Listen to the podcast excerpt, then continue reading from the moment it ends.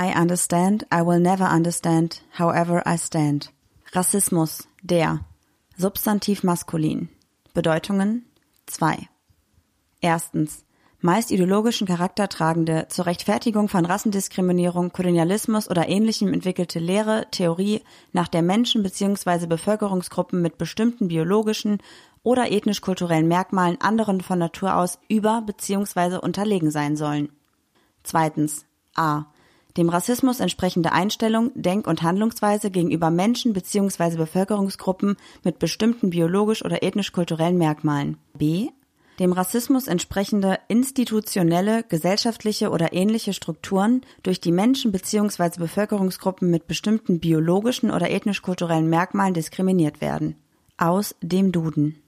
Es reicht nicht nur, nicht rassistisch zu sein, sondern man muss sich auch gegen Rassismus positionieren.